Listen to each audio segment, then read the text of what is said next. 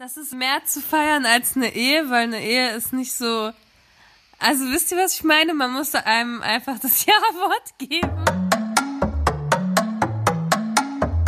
Hilfsorganisationen verdächtigen die Schokoladenindustrie von Kinderhandel und Kinderarbeit zu profitieren. Es reichen Touristen, um unsere Städte zu zerstören.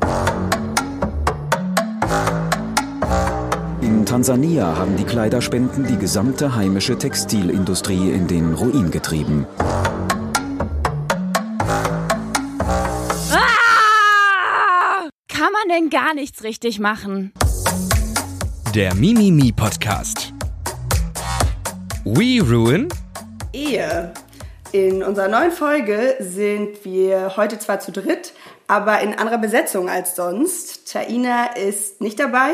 Dafür haben wir zum ersten Mal einen Gast. Uh, Yay! Hallöchen. Und ähm, genau, äh, Delal ist nicht bei uns. Wir wollten uns eigentlich schon im September treffen, was leider nicht geklappt hat. Deswegen äh, sind wir jetzt über Skype mit ihr verbunden.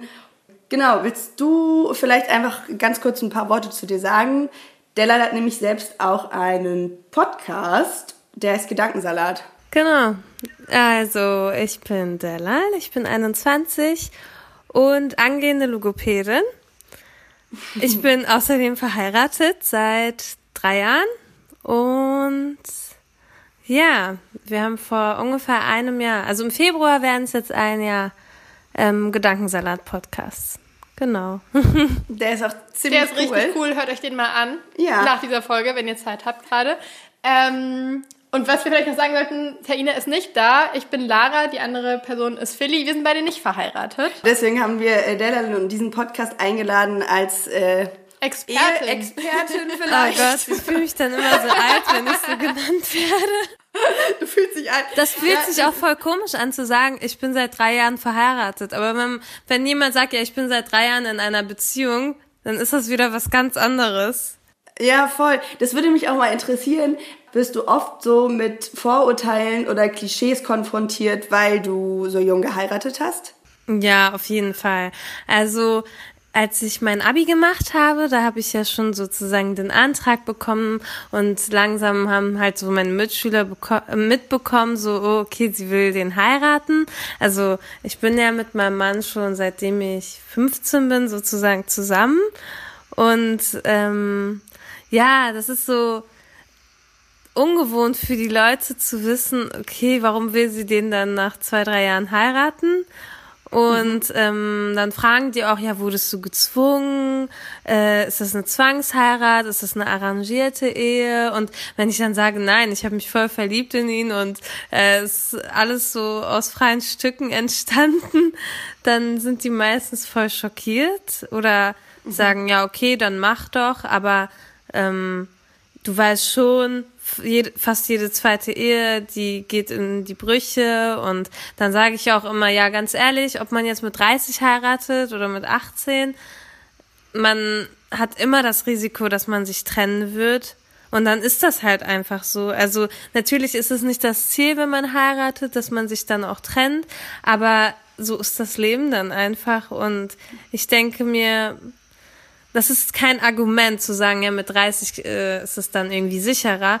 Ganz im Gegenteil, ich merke halt immer, also ich habe auch Freunde, die früh geheiratet haben und man erlebt halt alles zusammen, ne? Also man macht den Führerschein zusammen, Abi und fängt ein Studium an und diese ganze Orientierungsphase, man hat halt, ich finde, in diesen, in dieser ersten Phase, so mit 21 oder 18 bis 24 ungefähr, ist man so auf so einer Orientierungs, In so einer Orientierungszeit und ähm, dann ist es doch irgendwie schön, immer einen festen Partner zu haben, dem, der einem so Stabilität gibt und man wächst dann halt zusammen und im Idealfall lebt man sozusagen in eine Richtung. Also man ist ja noch voll, ja, man hat so seine Persönlichkeit noch nicht ganz entwickelt oder seine Ziele im Leben oder so. Man findet es erst heraus.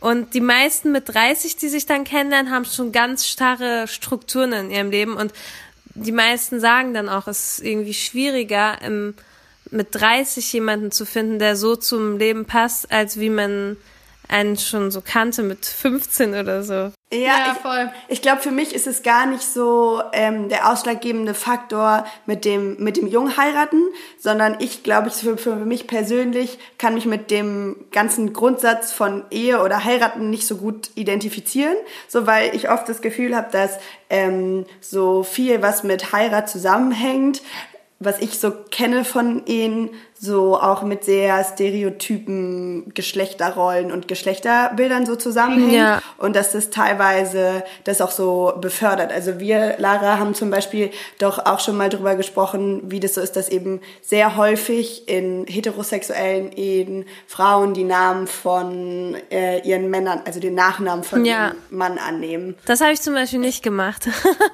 Ah, okay. ja, ich habe meinen okay. Namen behalten. Kann ich voll gut nachvollziehen, weil ich finde es irgendwie auch irritierend, weil ich das Gefühl habe, es ist schon so, also es fühlt für mich sich so ein bisschen so an, wie man gibt so einen Teil von seiner eigenen Identität irgendwie ab oder auf. Ja. Ja, es gibt da ja auch so einen ziemlich großen politischen Diskurs darüber, weil man kann jetzt ja natürlich sagen, das ist voll die individuelle Entscheidung, ob jemand seinen Namen behalten möchte oder ob man den Namen abgibt. Aber es ist ja so, dass bis vor gar nicht so langer Zeit, es, äh, ich habe auch eine Jahreszahl dazu, Moment, ähm, bis 1976 in der BRD oder in Deutschland so geregelt war, dass äh, durch das Namensrecht geregelt war, dass Frauen gar nicht so eine große Wahl hatten, als den Namen von ihrem männlichen Partner anzunehmen und dass das deswegen eine Sache ist, die man, glaube ich, nicht so komplett voneinander trennen kann. Und ich habe mich so ein bisschen damit beschäftigt, das weißt du wahrscheinlich. Mir war das nicht klar. Ich dachte, es wäre ja vielleicht eine schöne Option, wenn keiner den Namen aufgeben möchte, aber man trotzdem den gemeinsamen Namen haben möchte, was ich von Menschen, die in meinem Umfeld geheiratet haben, gehört haben, wenn man so einen Doppelnamen machen könnte. Aber das geht ja gar nicht in Deutschland, weil die Regelung ist ja, dass wenn wir beide jetzt heiraten würden, Philly, und wir beide unseren Namen behalten wollen, dann könnten wir einen unserer Nachnamen zum Hauptnamen machen, zum Beispiel Kreuzer, und dann würdest du einfach weiter Feline Kreuzer heißen und ich würde Lara Lorenz Kreuzer heißen. Aber du könntest diesen Doppelnamen nicht haben und wenn Ach, wir. Kinder kriegen würden, könnten die auch den Doppelnamen nicht haben. Ja, das habe ich, glaube ich, mal gehört, dass Kinder keine, keine Doppelnamen haben können. Und das ist ja schon eine Kackregelung. Ja, ist echt eine doofe Regelung, ja. Ich frage mich auch immer, also ich habe meinen Namen behalten, weil ich irgendwie finde ich, ich war schon immer Delal Nuri und das ist dann komisch irgendwie anders zu heißen und ich mag meinen Nachnamen voll. Aber es ist eigentlich auch üblich, also für die, die es nicht wissen, ich bin Muslima, ähm, dass man den Namen behält, also, weil man halt sagt, okay, wenn jetzt eine Familie nur Töchter hat und die alle heiraten und alle einen anderen Namen nehmen, dass dieser Name sozusagen ausstirbt, also, also, dass man den Namen dann, also, dass es den irgendwann mal nicht mehr, irgendwann nicht mehr existiert und, ja, also irgendwie fand ich das schon immer so unsinnig, den anderen Namen anzunehmen. Ich weiß nicht. Äh, Für andere ist es vielleicht so ein Zeichen der Liebe und so, aber für mich ist es irgendwie, ich gebe was von meiner Persönlichkeit Voll, auf. voll, so. voll. Und Ja. ähm, aber zum Beispiel in der türkischen Kultur, also alle Türken, die ich kenne, äh, nehmen den Namen vom Mann an, aber das ist dann Mhm. einfach was Türkisches. Also als ich manchen so gesagt habe, ja, aber eigentlich islamisch gesehen sollte man eigentlich seinen Namen behalten, ne? Und dann sind die immer so, hä, wirklich? Aber alle Türken nehmen immer den Namen vom Mann an. Ich so, ja, aber das ist eigentlich nicht so, ne? Und dann sind die voll schockiert und daran merkt man wieder so, wie Kultur und Religion so wieder vermischt wird und so. Ja, voll. Ich glaube auch, dass tatsächlich das schon so ein bisschen so ein christliches Ding ist, dass Voll. man, dass man, also auch so ein christliches Ding ist, Ja. dass man halt den Namen eigentlich annimmt und dass vom es Mann. ja schon aus dieser Tradition kommt, äh, dass es in Deutschland und dadurch auch einfach in irgendwie christlich geprägten Räumen ja lange Zeit eben nicht diese Idee gab von wegen, wenn eine Familie nur Töchter hat, dann ist es voll gut, wenn dieser Name auch irgendwie bestehen bleibt, sondern ja eher diese Idee gab von wegen, Familiennamen werden über Männer vererbt und Besitztümer werden über Männer vererbt und wenn man nur Töchter hat, hat man halt Pech gehabt. Ja, ja, genau. Ich ja, finde es eigentlich ganz spannend, dass es bei dir quasi anders ist. Aber wie ist es denn jetzt oder wie wäre das denn, wenn ihr Kinder hättet? Wie würden die denn dann heißen? Das habe ich mich auch gefragt. Also, beziehungsweise, ja, ich weiß, dass sie dann so heißen werden wie mein Mann, aber ich finde es irgendwie doof. Also, es gibt mhm. aber auch irgendwie keine richtige Lösung dafür. Ich will meinen Nachnamen behalten. Und die werden automatisch so heißen wie der Vater. Und dann werde ich einen anderen Nachnamen haben als meine Kinder. Und das finde ich auch irgendwie doof, weil wenn man dann irgendwie, keine Ahnung, in der Schule ist, beim Elternsprechtag und dann werden die mich halt alle mit dem Nachnamen meines Mannes ansprechen und mhm. entweder korrigiere ich die dann oder, oder ich sag dann, ist okay oder dann fragen die sich, wenn ich anders heiße, hm, sind sie aber noch verheiratet oder ja, das kann ja schon auch so ein bisschen zu Schwierigkeiten führen, wenn man irgendwie mit äh, seinen Kindern unterwegs ist und die haben halt irgendwie einen komplett anderen Oder Namen. Reisen. So, ich, ja. Ja, ja. du kannst ja nicht immer die Geburtsurkunde mit dir rumtragen. Ja, ne, genau, da muss man, ja, genau. Also man kann zum Beispiel nicht mit dem Kind verreisen, wenn es einen anderen Nachnamen hat. Ähm, dann muss man die Geburtsurkunde vorzeigen, dass man auch wirklich die Mama ist. Voll dumm. Krass.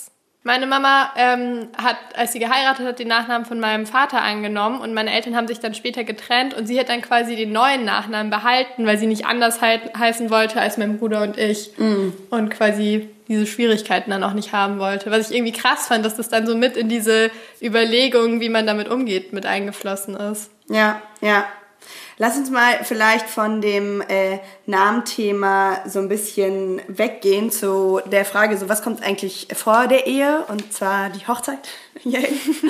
und ich muss sagen, ich bin immer so von der Fraktion, ich war überhaupt noch nicht auf vielen Hochzeiten. Ich glaube, ich war in meinem Leben auf einer oder zwei Hochzeiten, aber ist auch schon ewig her und bin immer mega skeptisch, weil ich so das Gefühl habe, okay, ich verstehe einfach nicht, Leute geben so viel Geld dafür aus. Irgendwie, ich habe gelesen, in Deutschland im Schnitt zwischen 8 und 10.000 Euro und die Tendenz steigt.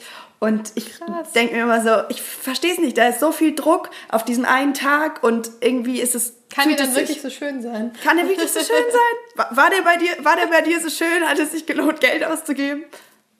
Also ich finde, also ich bin auch deiner Meinung, dass äh, diese ganze Hochzeitssache voll die, ja, so eine Marketing-Sache geworden ist. Also diese ganzen Hochzeitsmessen und das ist genauso wie mit Kinder bekommen. Man will den besten Kinderwagen, man will das schönste Brautkleid und es ist halt voll, ja, wie soll ich das nennen? Mir fehlt das Wort gerade. Das ist halt einfach äh, dauerhaft so ein krasses Geschäft. Ja, dieses Konsumgesellschaftliche, ne? Also man will dann auch irgendwie, also bei uns in der Community merke ich das ganz oft. Also ich hänge nicht mit solchen Leuten ab, aber ich werde auf diese Hochzeiten eingeladen, weil man irgendwie jeden einlädt, gefühlt. Und dann äh, man merkt so, oh, die hat eine sechsstöckige Torte, ich will da eine siebenstöckige Torte haben also und so. Und dann bettelt ja, man sich und ah, welchen Saal hattest du und welchen Hochzeitsfotografen hattest du denn und so, ne? Und ich habe halt nicht so viel Wert darauf gelegt, ne? Also wir waren ja mhm. auch voll jung und ich war einfach dankbar, dass wir überhaupt eine Hochzeitsfeier haben konnten. Und mhm. die war auch, also für unsere Verhältnisse klein. Es waren 270 Leute, das ist klein für uns. Ich war schon auf Hochzeiten, wo 1000 oder 2000 Leute eingeladen wurden. Krass, ja. Ähm, und es ist auch irgendwie so, ja, wenn man einen einlädt zur Hochzeit, dann erwartet man auch, dass man die andere Familie auch dann zu der eigenen Hochzeit einlädt. Also das ist so ein Familiending. Also ah, diese Familie haben wir eingeladen, die müssen uns jetzt auch einladen. Wisst ihr, also man erwartet das dann. Weil, das ist auch voll dumm, ähm, jeder Hochzeitsgast, also es ist so üblich, dass man 50 Euro schenkt. Und mhm. ähm, ich habe eine Freundin, äh, die wohnt in Berlin, äh, die wird wirklich jedes Wochenende auf eine Hochzeit eingeladen, weil ihre Familie voll bekannt ist, ne? Und mhm. äh, ihr müsst euch vorstellen, jedes Wochenende geben die halt 50 Euro an das Brautpaar, obwohl die fast niemanden davon kennen, ne? Und jetzt will meine Freundin heiraten und dann meinte sie, ja, ich will aber nur eine kleine Hochzeitsfeier und die Mutter guckt sie an und sagt, nein, ich will mein ganzes Geld wieder zurückhaben. also es ist ein bisschen so ein Geben und Nehmen. Ja, ja. Ich das Gefühl habe, ich glaube nicht, dass ich heiraten werde, weil ich das Gefühl habe, das ist irgendwie nicht so mein, mein Ding. Ähm, aber ich werde jetzt gerade auf Hochzeiten von Freundinnen eingeladen und habe auch so ein bisschen das Gefühl, okay, ich muss mega viel in diese Hochzeiten investieren, ich musste irgendwie hinfahren, ich muss mich um Klamotten kümmern, ich musste einen Junggesellenabschied organisieren und ich werde es nie zurückkriegen, weil ich nie eine Hochzeit haben werde. Es ist zwar im Leben nicht so immer um dieses Zurückgeben, aber es geht ja, ja, wirklich um viel Geld. Also das ist auch wirklich so, dass die Hochzeiten dann dadurch äh, finanziert werden. Also wir waren dann, glaube ich, auch plus minus null. Also wir hatten dann keine Ausgaben, weil wir halt die Geschenke bekommen haben. Wisst ihr, was ich meine? Und manchmal, also haben die sogar noch ein paar tausend Euro übrig von den ganzen Geschenken, um dann halt irgendwas für die Wohnung oder so zu kaufen. Aber ja. das ist ja eigentlich ganz schön, oder? Dass man sich dann nicht so verschuldet und Kredite aufnehmen muss für seine Ja, aber das ist das, was ich so gehört habe von vielen Menschen, dass sie jetzt irgendwie, äh, dass sie Kredite aufnehmen mussten, um ihre Das ist richtig dumm, wirklich. Das ist super absurd. Und aber ja, was, was du gerade gesagt hast, Lara, ich habe immer so das Gefühl, die Leute können ja mit ihrem eigenen Geld machen, was sie wollen, ist mir eigentlich irgendwie egal. Aber sobald es dann so diese Erwartungshaltung von Menschen gibt, so dass ich jetzt für eine Hochzeit von jemand anderem auch so viel Geld ausgebe, dann nervt es mich halt irgendwie, weil ich so denke, ja, wahrscheinlich werde ich nicht heiraten, weil ich die Idee davon irgendwie nicht so super finde. Aber ähm, ich kann ja auch Sachen in meinem Leben feiern, wo ich aber nicht von anderen Leuten erwarte, dass sie mir irgendwie so krass viel schenken oder für mich irgendwie so Geld ausgeben. Also wenn ich jetzt irgendwie meinen Uni-Abschluss habe oder irgendwie auch eine Beziehung mit jemandem habe und die irgendwie feiern möchte, aber ohne eine Ehe, dann ähm, bekomme ich dafür ja auch keine krasse Feier oder irgendwie krass Aufmerksamkeit von allen drumherum. Und das ist, glaube ich, so. kein Äquivalent dazu, ne? Also ich habe, genau. wir hatten da mal mit einer Freundin drüber geredet, die die Situation hatte, dass eine Freundin von ihr geheiratet hat und sie parallel dazu ihren Uni-Abschluss gemacht hat und so das Gefühl hatte, dass das niemand so sehr wertschätzen konnte, dass sie jetzt irgendwie krass da ihre Bachelorarbeit geschrieben hat und voll viel Arbeit reingesteckt hat und ihre Freundin hat geheiratet und sie war so und die feiern alle und niemand yeah, feiert mich. Oh Gott, das ist voll traurig. Ja. Ich will auch nach meinem Examen eine richtig fette Party schmeißen so und okay, ich finde das ist mehr zu feiern als eine Ehe, weil eine Ehe ist nicht so. Also wisst ihr, was ich meine? Man muss einem einfach das Ja-Wort geben. Das klingt jetzt so dumm, aber ein Examen hat so drei Jahre Zeit und Energie gekostet. Ja, ja. Oder zum Beispiel halt auch irgendwie äh, Freundinnenschaften so, weil ich weiß nicht, so alles, was irgendwie eine, eine Freundschaft bedeuten kann, ist irgendwie so wichtig und so groß. Das könnte man halt auch mal feiern. Aber deswegen wird, glaube ich, halt die Ehe oft so gegenüber anderen Beziehungskonzepten, ob das jetzt romantische Beziehungen sind oder nicht, irgendwie voll so privilegiert oder höher gestellt.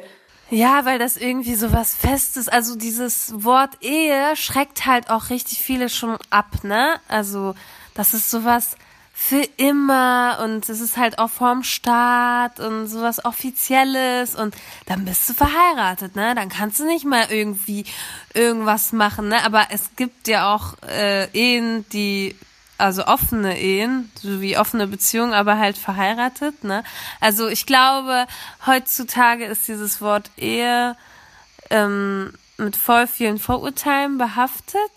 Mhm. Es ist für mich jetzt persönlich fühlt es sich nicht anders an als äh, meine Freundinnen, die auch in langjährigen, langjährigen Beziehungen sind, die mit dem Freund zusammenwohnen.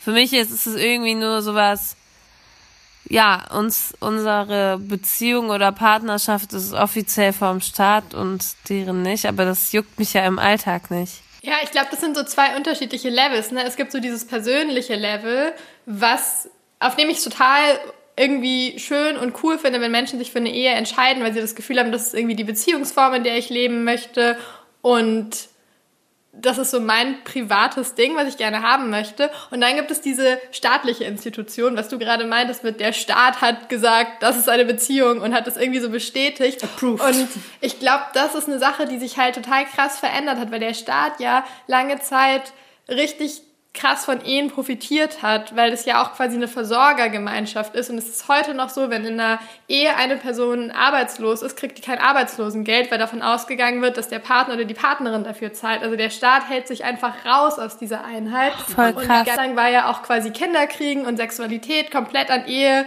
ähm, gebunden. Es gab bis in die Ende der 90er, ich glaube 1997, ja kein Gesetz gegen Vergewaltigung in der Ehe. So, das wurde gar nicht als Problem identifiziert. Oh mein und Gott. Kinder, die außerhalb von Ehen geboren wurden, hatten äh, nicht die gleichen Rechte wie Kinder, die in Ehen geboren wurden. Und das ist eine Sache, die sich ja inzwischen verändert hat. Und inzwischen ist quasi so diese staatliche Institution Ehe so ein bisschen weg, weil es gibt Kinder außerhalb von Beziehungen, es gibt ganz viele Menschen, die in anderen Beziehungsformen leben oder die eben, was du meintest, äh, Delal, die zusammen sind und lange zusammen sind und nicht verheiratet sind oder offene Ehen oder andere Formen. Aber diese staatliche Institution, dass man sagt, das ist das, was wir als Staat bestätigen und die kriegen Steuervorteile und die müssen sich mit Namensregelungen und Regelungen mit Kindern rumschlagen und das gibt's aber trotzdem noch, obwohl sich so dieses Privatleben von Menschen und private Beziehungen ja total krass verändert haben. Und das finde ich inzwischen, glaube ich, ein bisschen veraltet, dass der Staat immer noch sagt, das ist die Art von Beziehung, die wir bevorteilen. Das Ding ist doch, man hat ja auch, wenn man verheiratet ist, ziemlich große steuerliche Vorteile. Ehegattensplitting. Hat es bei dir derlei eine Rolle gespielt, als ihr geheiratet habt? Habt ihr darüber nach, also vielleicht ist es auch ein bisschen unromantisch von mir, das zu fragen, aber habt ihr darüber nachgedacht, so, hey, vielleicht ist es auch ganz nice, es deshalb zu machen? Oh nee, das, daran habe ich gar keinen Gedanken verschwendet. Also, ähm, weil wir auch so jung waren und wussten, okay, wir werden jetzt sowieso erstmal studieren und ich bekomme BAföG, er bekommt, ein, also von, von einem Stipendium wird er gefördert. Also uns, für uns ist diese ganze Steuersache gerade gar nicht äh, relevant. Ähm, nee, es war eher mit dem Fokus auf Religion, also mh, wie soll ich das sagen?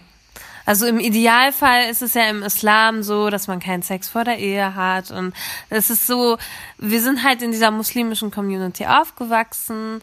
Äh, es ist eine Beziehung sollte direkt zur Ehe führen und ja, man ist schon mit diesem Bild aufgewachsen, dass wenn man dann einen Partner hat, also man sollte keine Beziehung führen, wenn man sich nicht vorstellen kann, ihn dann auch zu heiraten. Also das ist ja dann in der Religion so der Idealfall. Und ähm, dadurch, dass wir auch so jung waren und ähm, daran halt geglaubt haben oder immer noch glauben, ähm, ja, war das dann so der Punkt. Also dann hatten wir sozusagen das Gefühl, okay, ähm, wir haben jetzt unseren Partner gefunden und ähm, wenn es mit der Ehe klappt, dann ist schön.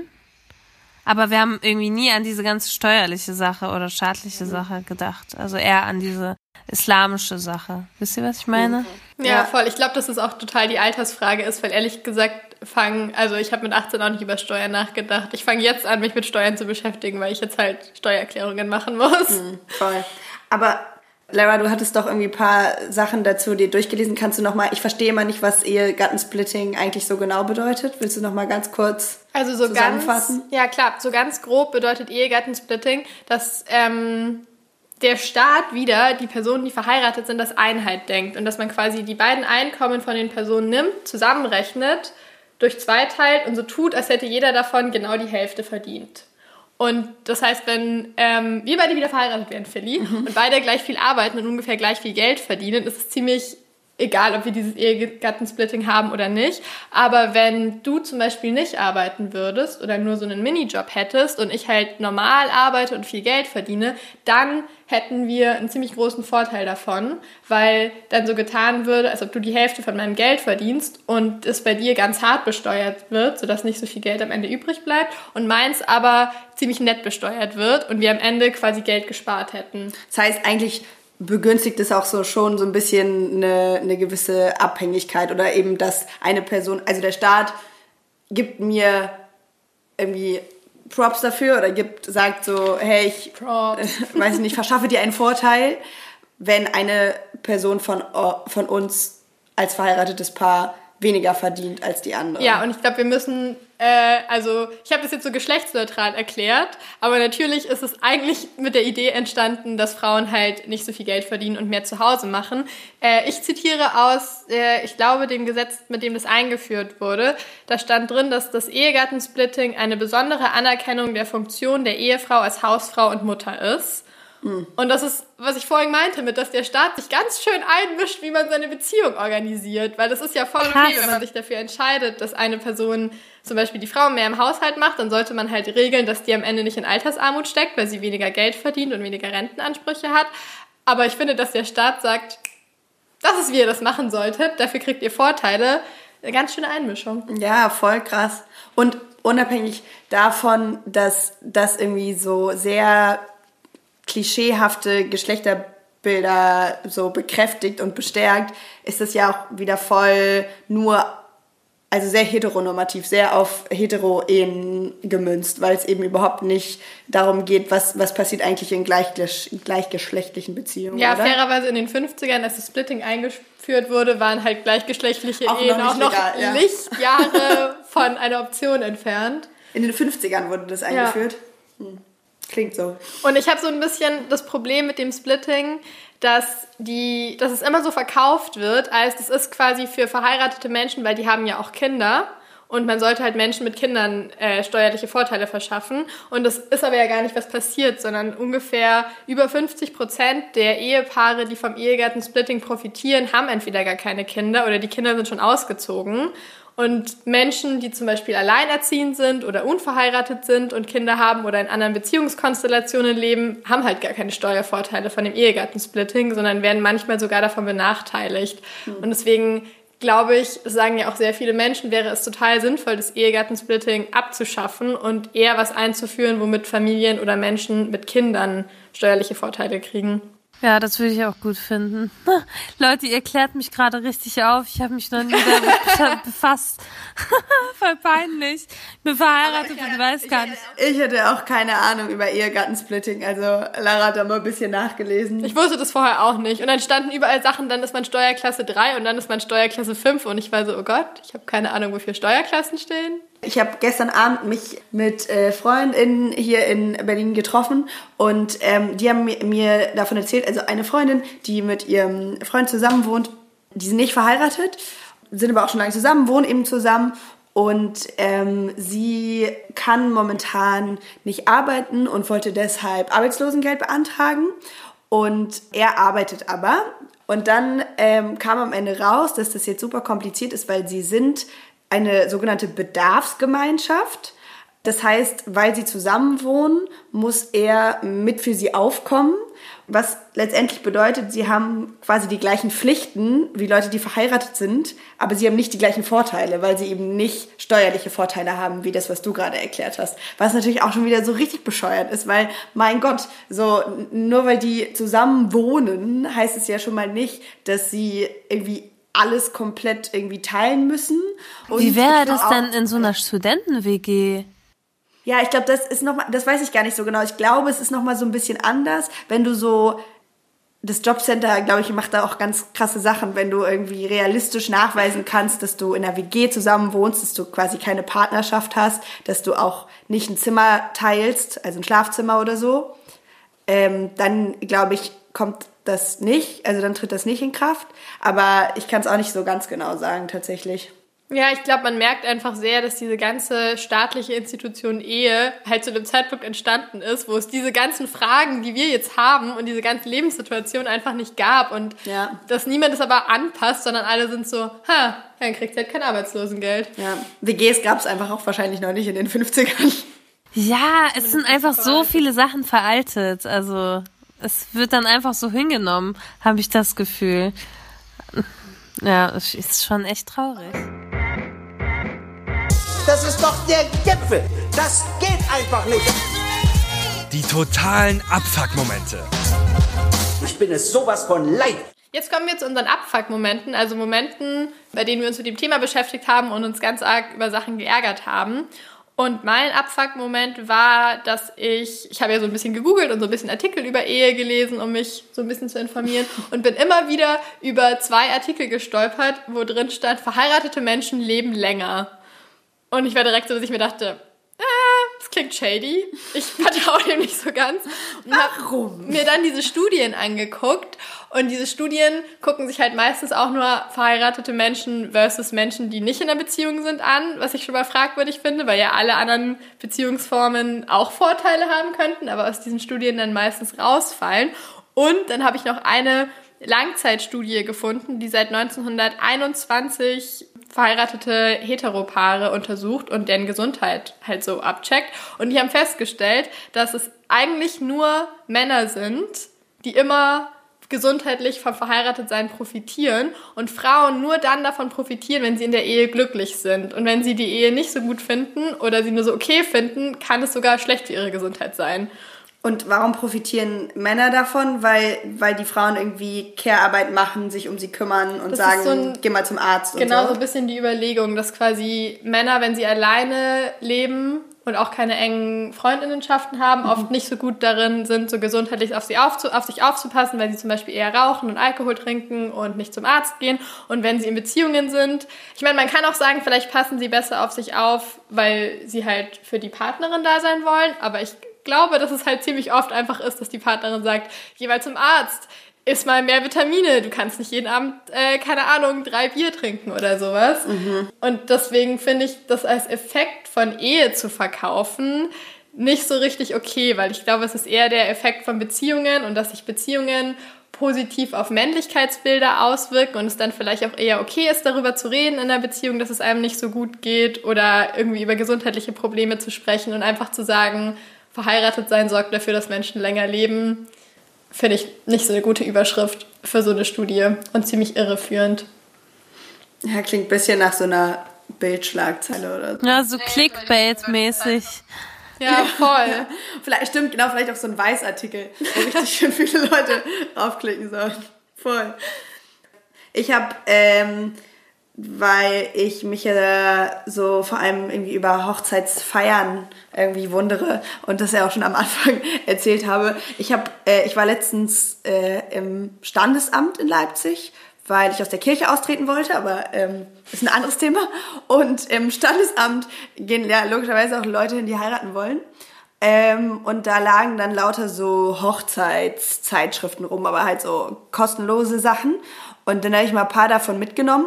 Und ähm, also es sind auch alles so, so alles nur so christliche, weiße, sehr hetero Hochzeiten, die da abgebildet werden. Und ähm, dann werden aber in diesen Zeitschriften halt auch so Tipps gegeben für irgendwie lustige Traditionen, die man machen kann an der Hochzeit oder so. Ich habe jetzt schon Angst. Und ich fand, ich fand wirklich das teilweise so schrecklich, ähm, es gab dann, es spielt so ein bisschen in das rein, worüber wir vorhin gesprochen haben, irgendwie von wegen, der Staat begünstigt, dass äh, der Mann, der Mann in Anführungszeichen irgendwie mehr Geld verdient ähm, und die Frau zu Hause bleiben soll in einer Hetero-Ehe. Und zwar wurde in der einen Hochzeitszeitschrift so ein Ritual zu einer freien Trauung empfohlen. Empfohlen. Und äh, das soll irgendwie ein keltisches Ritual sein, was okay. auch immer das so ist. Und dann haben sie geschrieben, Getreide aus der Hand der Liebsten als Symbol dafür, dass er nun die Familie ernähren möge. Eine alte, längst in Vergessenheit geratener Brauch erwacht, erwacht für den schönsten Tag wieder zum Leben. Okay. Und ich war so, what? Ja, zum Glück ist es längst in Vergessenheit geraten. Ach du meine Güte. Guter Wie altmodisch bitte. Ja, ja. Aber diese Klatschzeitschriften sowieso, die sind einfach richtig, richtig oft sexistisch, richtig altmodisch, voll, richtig. Voll. Boah. Ich habe hab noch noch eine lustige, noch einen lustigen äh, Ihr Tipps Fact mit für euch mitgebracht. Ähm, und zwar lese ich euch einfach mal vor. Wer sich als Bräutigam eine fleißige, tüchtige Hausfrau zur Braut nehmen möchte, erkennt dies am Wert der Brautschuhe. Die, diese werden über Jahre hinweg Cent für Cent zusammengespart. Je teurer die Schuhe, desto sparsamer die Frau. Es ist so, hä? Was? Willst, du, willst du irgendwie kurz die, die, die Marke von meinen Schuhen checken, um zu gucken, ob ich dir sparsam genug, also so, hä, was? Vor allem ist es so ein Lebensprojekt, dass man quasi als Kind schon anfängt, seine, irgendwie sein Taschengeld zu sammeln, um sich seine Brautschuhe zu kaufen. Vielleicht stellen die sich das so vor. Oh, das ist sehr unangenehm. Ja, Boah, vor allem wie kacke, dass das so im Standesamt rumliegt. Das sind halt so die Sachen, die du da kostenlos mitnehmen kannst. Gute Öffentlichkeitsarbeit. Ja. Ich kann nicht mehr, boah, ey, krass. Ja, das Ding ist halt, ich meine, diese, diese, es wird schon wahrscheinlich nicht jede Hochzeit so scheiße sein. Aber ich finde, es zeigt so ein bisschen so. Offensichtlich das, nicht, wir haben ja ein Be- Gegenbeispiel auch dabei. Voll. Aber ich finde, es zeigt vor allem halt so, so das Mainstream-Bild, was so vermittelt wird von Menschen, die heiraten. Und das ist halt so voll oft so eben irgendwie sexistisch und heteronormativ ist und eben auch. Der Mann ist der Versorger und die Frau Genau. ist die, um die Ja, und das ist dann muss. auch das, was von den Leuten erwartet wird. Und dann machen sich halt Leute fertig deswegen. Also die wollen das dann wirklich in dieser Vorstellung haben, wie Leute sich halt Hochzeiten vorstellen, obwohl sie es vielleicht gar nicht selber so haben wollen. Das, ist Das voll finde ich voll der traurig. gute Punkt. Ja, dass man so ein Bild von Hochzeiten hat und dem Gefühl hat, das Gefühl hat, dass man dem gerecht werden muss und gar nicht so richtig fragen kann, was will man denn eigentlich selber und wie würde man selber den Tag gerne gestalten. Ja, auch so ein bisschen, weil wir ja in tausend Millionen Hollywood oder weiß ich nicht was für Filmen so ein Bild von Hochzeiten sehen. Und ich habe das Gefühl, ganz oft versuchen Leute, das einfach wieder nur so nachzuspielen, weil so macht man's halt. Ja, Und, und, und, ich hasse diesen Satz, es gehört sich aber nicht. Es gehört Oh sich Gott, nicht ja. so, äh, die Hochzeit so und so. Es gehört sich nicht, dass man nicht weiß trägt oder so. Wisst ihr, was ich meine? Richtig schlimm. Wirklich. Und ich hasse auch diesen Satz, ja, äh, das ist ja der schönste Tag des Lebens. Nein, es ist nicht der schönste Tag des Lebens. Das gaukelt man sich vor. Auch alle Bräute, die sagen, es war der schönste Tag meines Lebens. Ich glaube, nicht alle sagen die Wahrheit. Beziehungsweise, die reden sich ein, dass es der schönste Tag ist. Eigentlich ist der Tag so, dass er voll schnell vorbei ist. Man eigentlich nur noch Schmerzen von den hohen Schuhen hat, falls man hohe Schuhe hat. äh, also so Wangenkrämpfe im Gesicht hat, weil man die ganze Zeit für jedes Foto lächeln muss und sich nicht mal richtig gut unterhalten kann mit seinen Gästen oder sonst was, weil einfach alles so stressig ist. Okay, das klingt jetzt so, als hätte ich voll die Horrorhochzeit gehabt. Nein, hatte ich nicht. Also es war ein schöner Tag, aber trotzdem, es war ein anstrengender Tag. Ich finde, der Tag danach, wenn man so früh morgens aufwacht und denkt, boah, wir sind jetzt verheiratet und jetzt ist der ganze Hochzeitsstress vorbei. Das ist ein schöner Moment, das kann ich sagen, ne? Aber so, äh, ah, ich mag das einfach nicht, dieses stereotypische, ja, perfekter Tag und perfektes Kleid und alles perfekt. Ja. Nein, das Leben ist nicht perfekt. Chill mal. Du hast jetzt ja gerade dich auch schon so ein bisschen aufgeregt. Hast du noch einen, noch einen großen Abfuck-Moment für uns?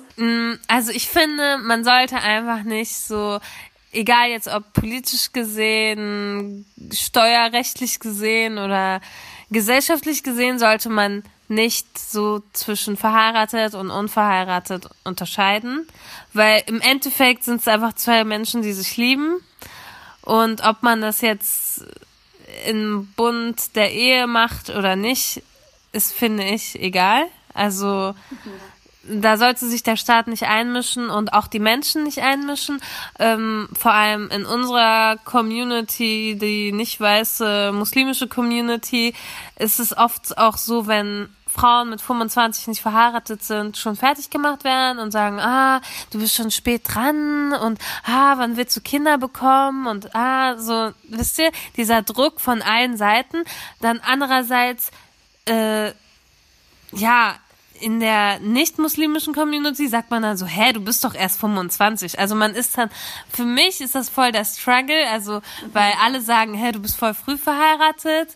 Jetzt sage ich mal in meiner Ausbildung oder sonst was. Ähm, also man kann es irgendwie niemandem recht machen. Das ist ganz oft so als, äh, ja, ja, für mich als Mensch mit Migrationshintergrund, ich bin zwar in Deutschland geboren, aber habe hab dann halt so diese Struggles, wem will ich es jetzt recht machen? Und deswegen habe ich einfach gelernt, man kann es einfach niemandem recht machen. Ob ich jetzt früh geheiratet habe, manche sagen auch voll, boah, voll traumhaft. Das ist doch der Traum von jeder tollen gläubigen Muslima mit 18 zu heiraten. Und ich bin immer so, hm, bin ich so gläubig? Ist das jetzt so der Punkt? Ich fühle mich einfach voll wie so, ganz normale Studenten, die zusammen wohnen und okay, wir sind verheiratet, aber diese Gesichtsausdrücke immer so, ah, was, du bist schon verheiratet? Also, weil man sieht dann direkt immer die ganzen Vorurteile und was man sich dabei denkt. Und ja, was interessiert es euch denn? Also, es ist doch mein Leben. Und ja, das ist eigentlich mein Abfuck-Moment, dass sich Leute nicht einmischen sollten, weder der Staat noch die Gesellschaft. Ja. Das ist doch der Gipfel. Das geht einfach nicht. Die totalen Abfuck-Momente. Ich bin es sowas von leid. Was ich noch voll wichtig finde bei dem, wo momentan Unterscheidungen gemacht werden zwischen verheirateten und nicht verheirateten Menschen, ist ja auch die Frage, wie, was passiert, wenn man zusammen Kinder bekommt. Ähm, du hast ja vorhin schon über die Sache mit den Nachnamen geredet, aber das ist ja, gibt ja noch leider andere Punkte. Ich fand es total krass, als ich gelernt habe, ähm, wenn verheiratete Menschen, wenn verheiratete Heteropaare ein Kind bekommen, haben beide Eltern automatisch das Sorgerecht und der Mann ist automatisch der Vater. Und es wird nicht nochmal gecheckt, ob er wirklich der Vater sein möchte, ist das quasi mhm. einfach. Und bei Unverheirateten muss der Vater das gemeinsame Sorgerecht erst beantragen und muss die Vaterschaft annehmen oder sogar feststellen lassen, was schon ein so großer Hassel ist, dass ich mehrere Menschen kenne, die sagen, naja, wenn wir Kinder kriegen, werden wir auf jeden Fall vorher heiraten, nur um sicher zu gehen, dass der Vater auch die gleichen Rechte bei dem Kind hat und dass alles mhm. geklärt ist. Aber was ich noch viel krasser und viel furchtbarer fand, wenn zwei Frauen zusammen ein Kind bekommen wollen, egal ob sie verheiratet sind oder nicht, dann muss die Frau, die nicht das Kind zur Welt bringt, das Kind adoptieren. Sie muss eine Stiefkindadoption machen. Das ist so eine bestimmte extra Form von Adoption in Deutschland.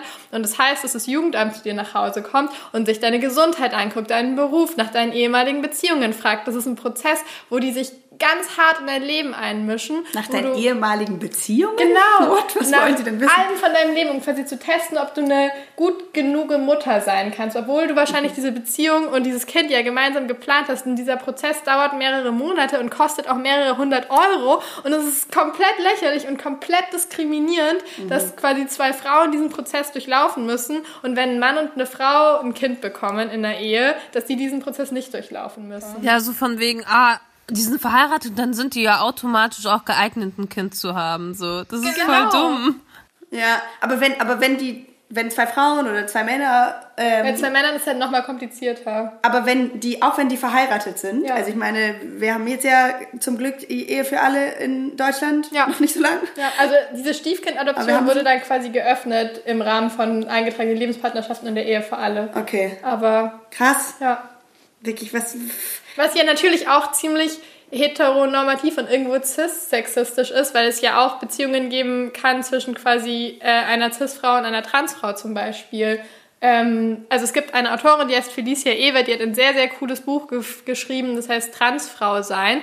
Und die ist, sie ist eine Transfrau und ist mit einer anderen Frau zusammen und haben zusammen ein Kind bekommen und mussten dann eben diese ganzen komischen Prozesse durchlaufen und mussten irgendwie zum Jugendamt und sich als Elternteile eintragen. Und es gab für die keine Möglichkeit, sich beide als Mütter einzutragen, sondern äh, das Standesamt hat darauf bestanden, Felicia Ewert als biologischen Vater einzutragen, mhm. weil es in diesem Formular einfach nicht die Möglichkeit gab, Elternteil 1 und Elternteil 2 oder Mutter 1 und Mutter 2 reinzuschreiben. Und sie ist halt einfach nicht der Vater von diesem Kind, sondern sie ist die Mutter von diesem Kind. Mhm. Und dieses System, also stellt sich da komplett quer und macht es Menschen total schwer, irgendwie Kinder in ihren Beziehungen zu bekommen. Und deswegen finde ich es immer ein bisschen frustrierend, wenn Menschen sagen, naja, aber mit der Ehe für alle sind jetzt ja alle gleich und alle haben irgendwie die gleichen Rechte, weil das einfach nicht stimmt. Anscheinend ja nicht, ne? Das ist voll traurig. Ja. Hm. Ich habe ähm, so was letztens dazu gelesen, der ist schon ein bisschen älter, aber so ein Kommentar im Missy-Magazin zu, als die Ehe für alle geöffnet wurde und eingeführt wurde, hat diese Person einen Kommentar geschrieben, die, äh, der hieß Ehe gegen alle. Und ähm, weil diese Person, die selber äh, sich als queer versteht, äh, gesagt hat, ähm, sie hat das Gefühl, dass es äh, ihr eigentlich nicht reicht, so ausschließende Strukturen, wie es die eben ist, wir haben jetzt ja mehrmals schon drüber gesprochen, ähm, ein bisschen zu öffnen, weil letztendlich für diese Person queer zu sein eben auch bedeutet, widerständig zu sein und politische Forderungen zu stellen und eben zum Beispiel das grundsätzliche Konzept von Ehe, egal ob es jetzt Hetero-Ehe oder äh, Homo-Ehe ist oder wie auch immer, ja immer nur auf zwei Personen ausgelegt ist. Und es gibt eben ja, hast du ja schon vorhin auch gesagt, Della, es gibt auch offene Ehen. Es, es gibt, gibt auch Leute, die in ja. Beziehungen zu dritt zusammen wo, leben oder irgendwie noch ganz andere Konstellationen, Patchwork-Familien, weiß ich nicht was. Ähm, das heißt, dafür passt ja eher auch gar nicht für diese anderen Ideen von Zusammenleben. Ich glaube, das ist immer eine große Diskussion innerhalb von queeren Communities. Wollen wir quasi einfach die oder wollen wir ähnliche Rechte haben oder gleiche Rechte wie quasi der hetero-Mainstream der Gesellschaft mhm. und wollen wir quasi Teil von solchen Institutionen wie Ehe sein, weil es ja auch einfach krass diskriminierend ist, es nicht zu sein, oder wollen wir quasi dieses System einfach abschaffen, weil dieses System auch einfach nicht so gut ist. Mhm. Und System abschaffen dauert meistens länger. Aber sollte man deswegen nicht nicht machen. Ich glaube, in dieser ganzen Hochzeits-, Ehe, was auch immer Debatte, ähm, habe ich nochmal so gemerkt, dass ich glaube ich voll gut und okay finde, wenn Leute das für sich, so wie ihr zum Beispiel leider für euch eben entscheidet, so wir wollen heiraten, wir finden das aus verschiedenen Gründen, sei es jetzt irgendwie Religion oder wir finden es mega romantisch irgendwie gut, so und das ist trotzdem nach wie vor, glaube ich, nicht meine, meiner Vorstellung von der Beziehung so entspricht für mich. Und ich glaube, dass ich mir halt einfach wünschen würde, vor allem so politisch, aber auch persönlich, dass aufgehört wird, Ehe so als das ultimative Ziel darzustellen, so dass es eben so viel mehr wert ist als andere Beziehungskonzepte, sondern ich hätte einfach gerne, wenn ich jetzt feiern will, dass ich mir geile neue Schuhe gekauft habe, dann will ich das feiern. So, dann muss es nicht irgendwie so, keine Ahnung, von außen schon so vorgegeben sein. Und ähm, eben genauso wie wenn ich jetzt mich entscheide, in einer ganz anderen Beziehungsform zusammenzuleben, mit einer Frau oder mit einer Frau und einem Mann oder was auch immer, ähm, dann, dann möchte ich, dass der Staat nicht entscheidet, dass das jetzt irgendwie weniger wert ist als eine klassische Ehe, sag ich mal. Ich glaube, das ist auch das, äh, was ich mitnehme. Mir war, glaube ich, nicht ganz so klar vorher, weil ich mich ja sehr mit diesem Thema Kinder- und Ehegattensplitting jetzt vor dem Podcast beschäftigt habe. Mir war nicht klar, wie sehr der Staat da eine bestimmte Art von Beziehung und eine bestimmte Art von Elternschaft bevorurteilt. Und ich finde das total unfair. Und ich finde, dass sich das ändern muss. Und ich bin dafür, dass Ehegattensplitting abgeschafft wird und stattdessen einfach Menschen, die sich um Kinder kümmern, steuerliche oder finanzielle Vorteile bekommen. Und ich will, dass der Staat aufhört, eine bestimmte Art von Beziehung als die beste auszuzeichnen und die zu unterstützen. Und alle anderen müssen irgendwie gucken, wo sie bleiben, weil es mega unfair ist. Und auch der Umgang von äh, queeren Menschen und gleichgeschlechtlichen Beziehungen und Kindern ist auch eine Sache, die mega unfair ist und die sich auf jeden Fall verändern muss. Und da muss der mhm. Staat nicht so tun, als ob er irgendwie die beste Art von Beziehung feiert und ach so romantisch ist, sondern er macht das halt auch, weil er bestimmte Vorteile davon hat und weil er bestimmte Lebensformen diskriminiert und andere bevorurteilt.